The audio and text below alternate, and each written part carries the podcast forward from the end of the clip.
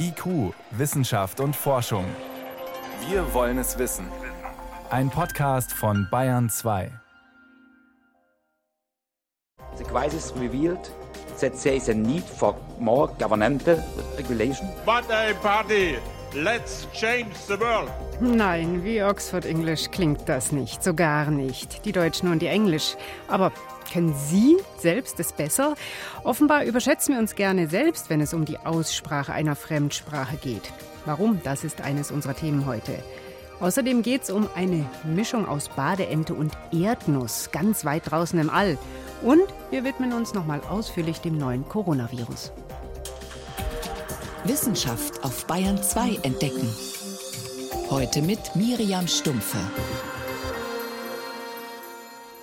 Seit dieser Woche gibt es endlich einen offiziellen Namen.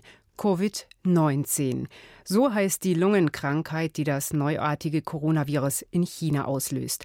Abgeleitet von Corona, Virus und Disease, dem englischen Wort für Krankheit. Ergänzt um das Jahr seiner Entdeckung 2019. Covid-19 also. Aber trotz offiziellen Namens gibt es bei der Eindämmung der Epidemie nicht wirklich Fortschritte. Die Zahl der Erkrankten steigt weiter. Wie stark ist gerade schwer festzustellen, da China seine Zählmethode verändert hat. Der letzte Stand rund 60.000. Forscher auf der ganzen Welt suchen deswegen nach Medikamenten, die schwer Erkrankten helfen können. Veronika Bräse berichtet über Behandlungsversuche. An einem Sonntag im Januar kam ein 35-jähriger Mann mit Erkältung und leichtem Fieber in eine US-amerikanische Klinik. Im Wartezimmer setzte er sich eine Maske auf. Er war in Wuhan im Urlaub gewesen und hatte deshalb Angst, er könnte sich mit dem neuen Coronavirus angesteckt haben, sagt Scott Lindquist, Mediziner im Gesundheitsministerium des Staates Washington. Als wir am Montag sein Untersuchungsergebnis hatten, wirkte er nicht sehr krank. Er war der erste Fall in den Vereinigten Staaten mit Corona. Also entschieden wir, ihn zur Beobachtung im Krankenhaus zu lassen. Dann bekam er eine Lungenentzündung.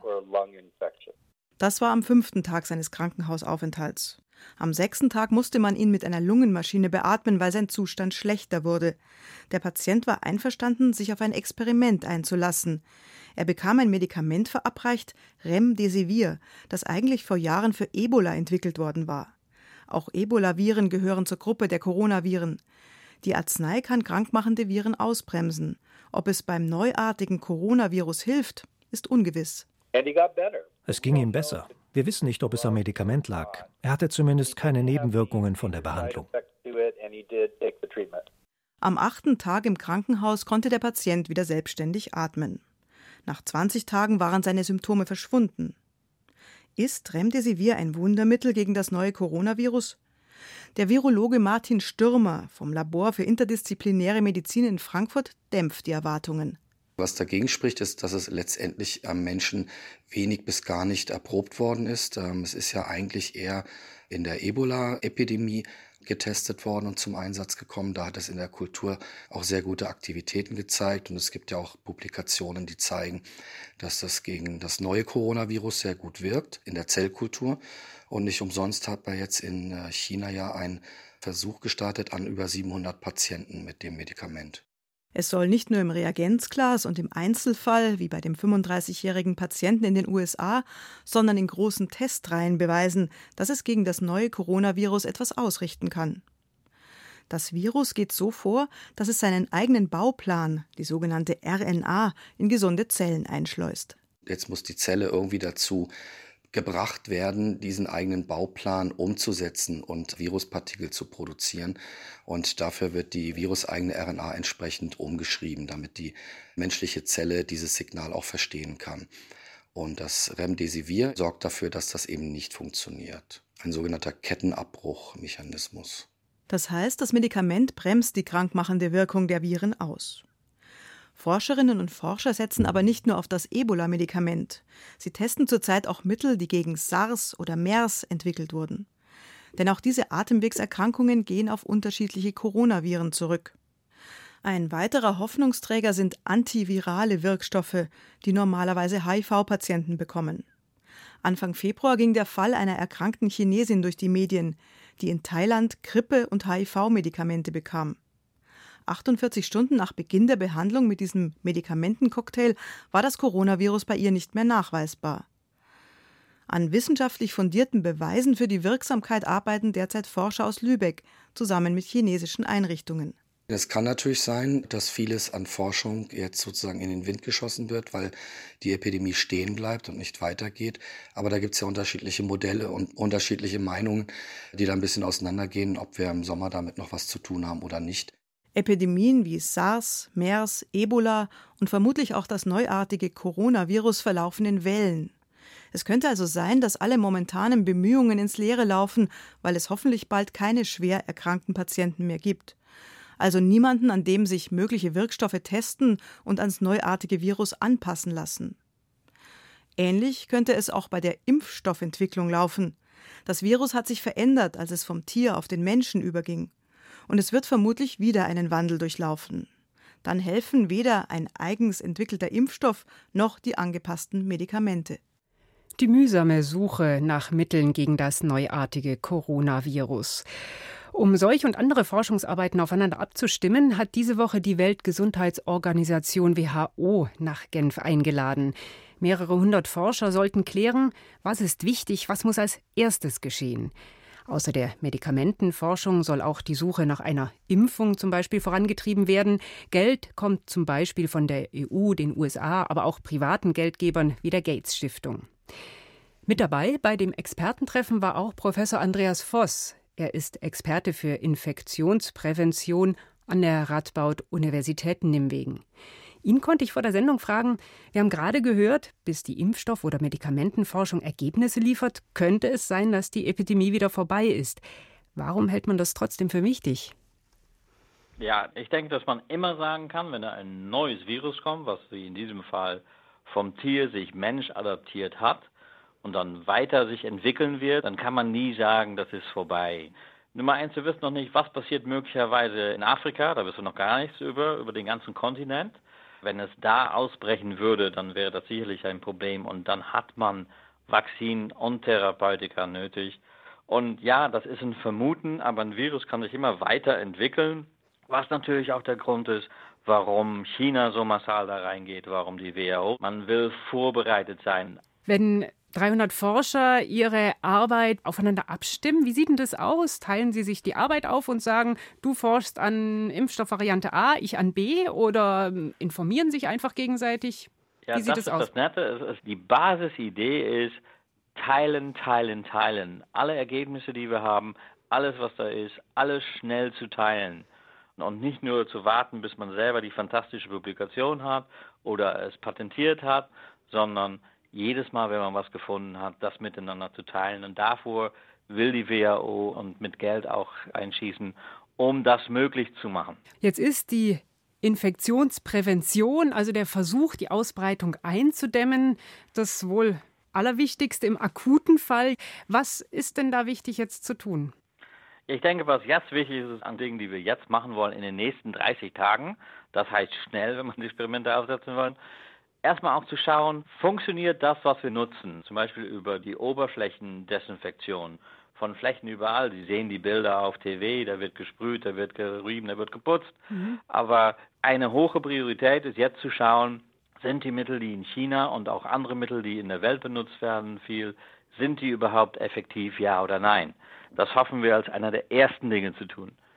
Danach äh, denke ich, ist es unheimlich wichtig, darüber zu sprechen, wie benutzen wir Mund-Nasen-Masken, Kittel und Handschuhe etc. Weil was man jetzt in den Medien sieht, jeder benutzt es anders, ist schon entstanden eine Lücke in der Versorgung von den Krankenhäusern in China, die haben beinahe keine Masken mehr. Also manche und, haben Ganzkörperanzüge und manche gar und manche nicht mal eine Maske. Ganzkörperanzüge, dass da da muss gesagt werden, was ist wirklich nötig. Ne? Wir als die Experts, die da waren, gehen davon aus, dass es eine Tröpfcheninfektion ist. Tröpfcheninfektionen kriegen sie, weil sie innerhalb anderthalb Meter Abstand von einer anderen Person sitzen, die, die hustet und niest. Oder aber, dass sie mit ihren Händen über Oberflächen gehen, damit ihre Hände kontaminieren und dann in Nase, Auge oder Mund einreiben. Na, das mhm. muss man unterbrechen. Und was wir jetzt sehen, ist teilweise wirklich excessive use von solchen Schutzmitteln. Und vor allen Dingen fangen wir hier an, da wo keine Fälle sind, das schon zu horten weil sie in China nichts mehr haben. Sind denn die Regeln, die allgemein jetzt zum Beispiel in Europa herrschen, passen die Ihrer Meinung nach? Ja, auch in Europa sehen wir, dass viel übertrieben wird. Wir, wir kennen die Fotos von Leuten, die zurückfliegen nach Europa, in den Quarantäne gehen und dann sitzt da ein Buschauffeur in einem normalen Outfit und daneben sitzt jemand in einem Schutzanzug, einem kompletten Schutzanzug. Das gibt natürlich genau das falsche Bild. Und ich denke, wir müssen, und das ist wichtig für die Bevölkerung, Sie müssen wissen, es gibt Dinge, die kann man machen, das muss gemacht werden. Das sind Dinge wie zumindest eine gute Nies- und Hustenhygiene, nicht einfach alles rausprusten, sondern äh, Hand oder Ellenbogen davor. Und vor allen Dingen, was wichtig ist, regelmäßig die, die Hände waschen und definitiv, vor dass sie in Kontakt kommen mit Nase, Mund und Augen. Da haben wir es wieder. Regelmäßig Hände waschen ist einfach immer gut und sinnvoll. Das war Professor Andreas Voss von der Universität Nimwegen. Er war auch bei dem weltweiten WHO-Treffen der Forscher zum Coronavirus diese Woche dabei zu Empfehlungen, was muss jetzt getan werden, um die Ausbreitung der Epidemie zu verhindern. Vielen Dank. Gerne. IQ, Wissenschaft und Forschung gibt es auch im Internet. Als Podcast unter bayern2.de. Weit entfernt von uns, im Kuipergürtel, jenseits des Neptun, da wo eine Unmenge Brocken aus Eis und Gestein kreisen, da ist seit ein paar Jahren die Raumsonde New Horizons unterwegs. Sie sollte vor allem den Zwergplaneten Pluto erforschen, das hat sie auch erfolgreich geschafft. Doch danach war sie noch fit genug weiterzufliegen und hat einen Gesteinsbrocken mit dem geheimnisvollen Namen Arrokot angeflogen. Offenbar hat diese kleine Stippvisite geholfen, eines der ungelösten Rätsel unseres Sonnensystems zu lösen. Stefan Geier schildert wie. Geduld musste das Team um Alan Stern haben. Er ist Chefwissenschaftler der New Horizons Mission der NASA, aber es hat sich offenbar gelohnt. Very exciting. Das sind sehr aufregende und wichtige Ergebnisse. Damit lernen wir Entscheidendes darüber, wie die Planeten ganz am Anfang entstanden sind. Fast zehn Jahre lang war die New Horizons Sonde geflogen. 2015 hat sie erstmals Pluto umkreist und erfolgreich untersucht. Inzwischen fliegt die Sonde durch den Kuipergürtel, die Region außerhalb der Planetenbahnen, 40 bis 50 Mal so weit von uns entfernt wie die Sonne. Aber was ist an diesen eiskalten Welten so spannend? Planetenforscher treibt seit jeher die Frage um, wie sind die Planeten entstanden? Aus welchen kleinsten Bausteinen haben sie sich geformt? Sie wollen also einen Blick in die Geburtsstube der Planeten werfen. Das Ganze ist schon eine Zeit lang her, über vier Milliarden Jahre. Daher braucht man am besten Objekte, die noch so sind wie damals. These Kuiper Belt objects die Objekte da draußen im Kuipergürtel sind viel besser erhalten als die nahen Kometen oder Asteroiden. Da draußen ist ein Fenster in die frühesten Zeiten der Planetenentstehung. Letztes Jahr hat die Sonde daher den knubbeligen Gesteinsbrocken Arrokoth besucht. Er ist so weit draußen wie kein anderes jemals besuchtes Objekt. Er sieht aus wie eine Mischung zwischen einer Badeente und einer Erdnuss, zwei knubbelige Brocken, die an einer Engstelle zusammenhängen. Seine Geschichte löst nun offenbar das Rätsel, wie sich die ersten Bausteine von Planeten gebildet haben. Klar ist, am Anfang war die Sonne und drumherum eine rotierende Wolke aus Gas und Staub. Aber was ist dann passiert? Dazu gibt es unterschiedliche Ideen, und es wäre natürlich toll, wenn man die in der echten Welt testen könnte, sagt William McKinnon, Geophysiker im New Horizons Team von der Washington University. Wouldn't it be great to actually see a planetesimal and see and test out these ideas? And that's where Arakoth comes in. Und da kommt Arakoth ins Spiel. Denn manche glauben, dass im frühen Sonnensystem viele kleine Staubteilchen zusammengeklumpt sind, größer wurden und dann mit anderen zusammengeklumpt und so weiter und so weiter. Kurz, kleine Körner werden immer größer und größer, bis sie so groß sind, dass sie unter dem Einfluss der eigenen Schwerkraft rund werden und einen Planeten bilden ein hierarchischer Aufbau. Eine relativ neue Theorie sagt aber, es war ganz anders. Es müssen sich nur genügend Staubteilchen in einer Gegend versammeln und dann reagieren die mit einer lokalen Gaswolke. Und erst dann entsteht aus der Teilchenwolke ein fester Grundbaustein.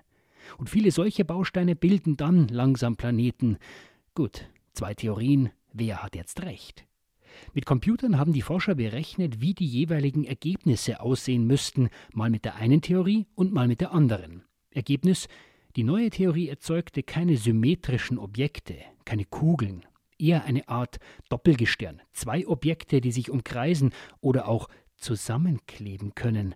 Moment mal, zwei klobige Keulen, die an einer Stelle zusammenhängen. Stichwort Badeente und Erdnuss. Arakoth. Er sieht genau so aus. Es scheint fast, als würden sich die beiden Keulen küssen. Oder wie zwei Raumschiffe, die aneinander docken. Die haben sich ganz sanft aneinander gehängt, ohne brutalen Zusammenstoß. Im Wesentlichen könnte man also sagen, die Forscher haben mit Arakoth wahrscheinlich einen der ersten Grundbausteine für Planeten in unserem Sonnensystem gefunden, knubbelig mit glatter Oberfläche und alles andere als symmetrisch. Natürlich ist dieser eine Brocken noch kein Beweis für alles. Die New Horizons Sonde soll daher bald auch schon die nächsten Kandidaten anfliegen und untersuchen, um weitere Indizien zu sammeln. Aber Alan Stern, der Chefwissenschaftler der Mission, ist sich schon jetzt sicher. Das ist ein Wendepunkt in der Planetenforschung, weil wir jetzt das erste Mal ein echtes Objekt als Beweis haben, das keine Fragen offen lässt. Das ist die schöne Überraschung. Bayern 2.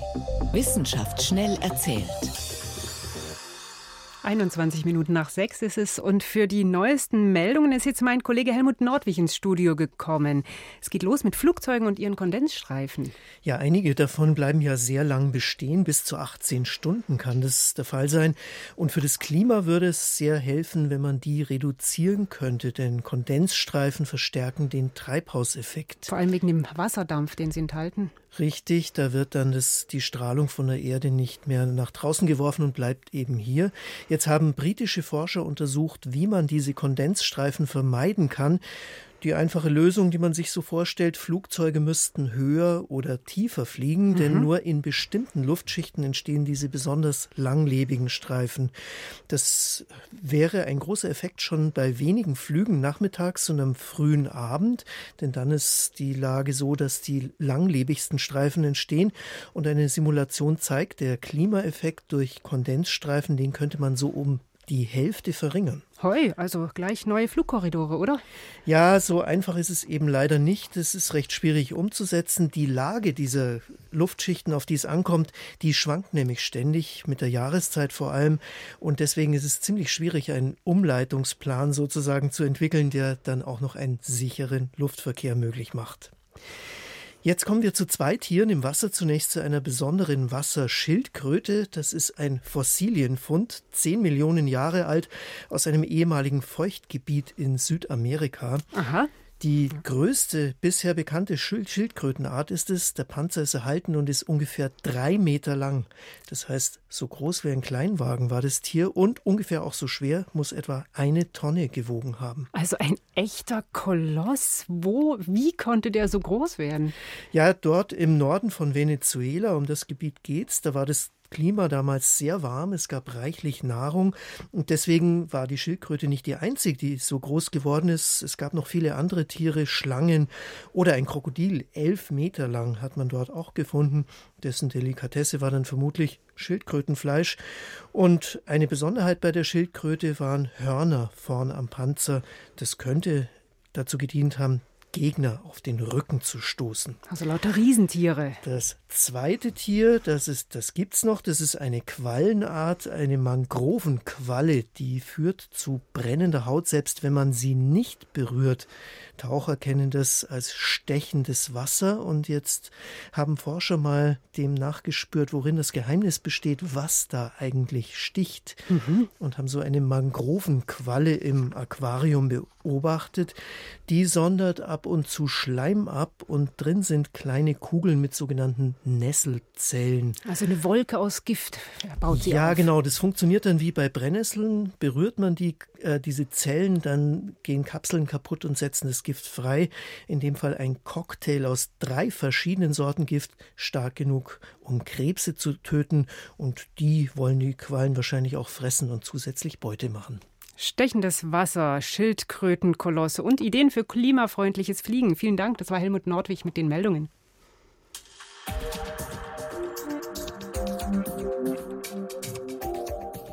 The crisis revealed that there is a need for more governmental regulation. Ja, ja, die Deutschen und ihr Englisch. Thank you for traveling with Deutsche Bank und bye. Ein gefundenes Fressen ist sowas für Häme und Lästereien in solchen Durchsagen und Statements. Unglaublich widerspricht, heißt es dann. Die halbe Nation lacht.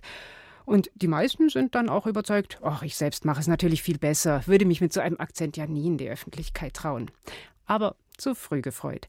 Was Fremdsprachen betrifft, da leiden die meisten von uns an großer Selbstüberschätzung. Yvonne Meyer berichtet warum. Es ist wie beim Autofahren. Alle auf der Straße sind Chaoten, nur man selbst ist ein kleiner Vettel hinter dem Steuer. So ähnlich geht es vielen, wenn sie anderen dabei zuhören, wenn sie eine Fremdsprache sprechen. Die anderen sprechen scheinbar mit einem krassen Akzent, nur wir selbst natürlich nicht. Tja, falsch gedacht. Die meisten meinen nur, sie wären besser als die anderen. Das hat nun eine kleine Studie der Ludwig-Maximilians-Universität München gezeigt. Die Sprachwissenschaftlerin Eva Reinisch wollte wissen, warum viele Sprachenlernende ihren Akzent nicht loswerden, obwohl sie eine Fremdsprache schon sehr gut beherrschen. Ihre Annahme, wir überschätzen unsere eigene Aussprache. Um das zu überprüfen, hat sie 24 Frauen mehrere einfache englische Sätze einsprechen lassen. The matchboxes are empty. Oder The floor looked clean. Ein paar Wochen später wurden die Frauen wieder eingeladen. Sie hörten sich jeweils vier Aufnahmen der Sätze an. Eine davon war ihre eigene, die anderen drei hatten andere Personen eingesprochen. Die Studienteilnehmerinnen sollten bewerten, wie gut die Worte ausgesprochen worden sind. Die Vermutung der Forscherin, die Teilnehmerinnen würden jeweils die Aufnahme mit der besten Note bewerten, die ihnen am vertrautesten ist, also wahrscheinlich ihre eigene. Um aber auszuschließen, dass sie ihre eigene Stimme sofort wiedererkennen, haben Eva Reinisch und ihr Team die Aufnahmen so verändert, dass sie wie Männerstimmen klangen. Aus The matchboxes are empty. Wurde so The matchboxes are empty.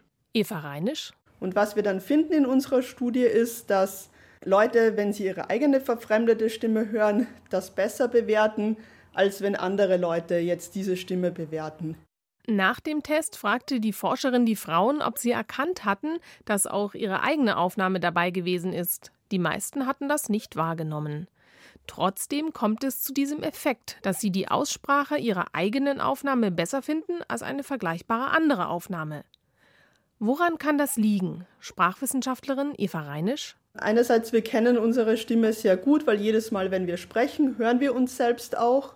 Andererseits Dinge, denen wir häufig ausgesetzt sind, wie zum Beispiel unsere eigene Stimme, die finden wir angenehmer, die mögen wir lieber. Und auch das kann dazu beitragen, dass wir dann unsere eigene Ausspracheweise besser finden.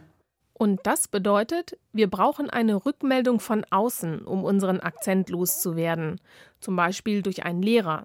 Aber selbst dann ist das Ganze gar nicht so einfach, sagt Ursula Hirschfeld. Sie ist Professorin für Sprechwissenschaft an der Martin-Luther-Universität Halle-Wittenberg. Das hängt damit zusammen, dass am Aussprechen sehr viele Prozesse beteiligt sind. Nämlich diese unbewusst ablaufenden Bewegungen, die wir mit der Zunge, den Lippen, äh, mit dem ganzen Sprechorgan ausführen. Das ist hochautomatisiert in der Muttersprache und ist sehr schwer, das für die Fremdsprache zu verändern. Dennoch ist es möglich. Mit speziellem Training kann man das zumindest fast akzentfreie Sprechen schon lernen. Wer diesen Aufwand nicht betreiben mag, muss nicht verzweifeln. Auch mit Akzent kann man eine Fremdsprache gut beherrschen und auch verständlich sein. Und manche Akzente sind ja auch ganz attraktiv. Einem französischen Oettinger würden wir hierzulande doch ganz gerne ein bisschen länger zuhören, oder? The Economic and Monetary Union involves a strict responsibility and a deep solidarity. Na, da sage ich doch, thank you for reporting, Yvonne Meyer. Das war's in IQ, Wissenschaft und Forschung. Im Studio war Miriam Stumpfe.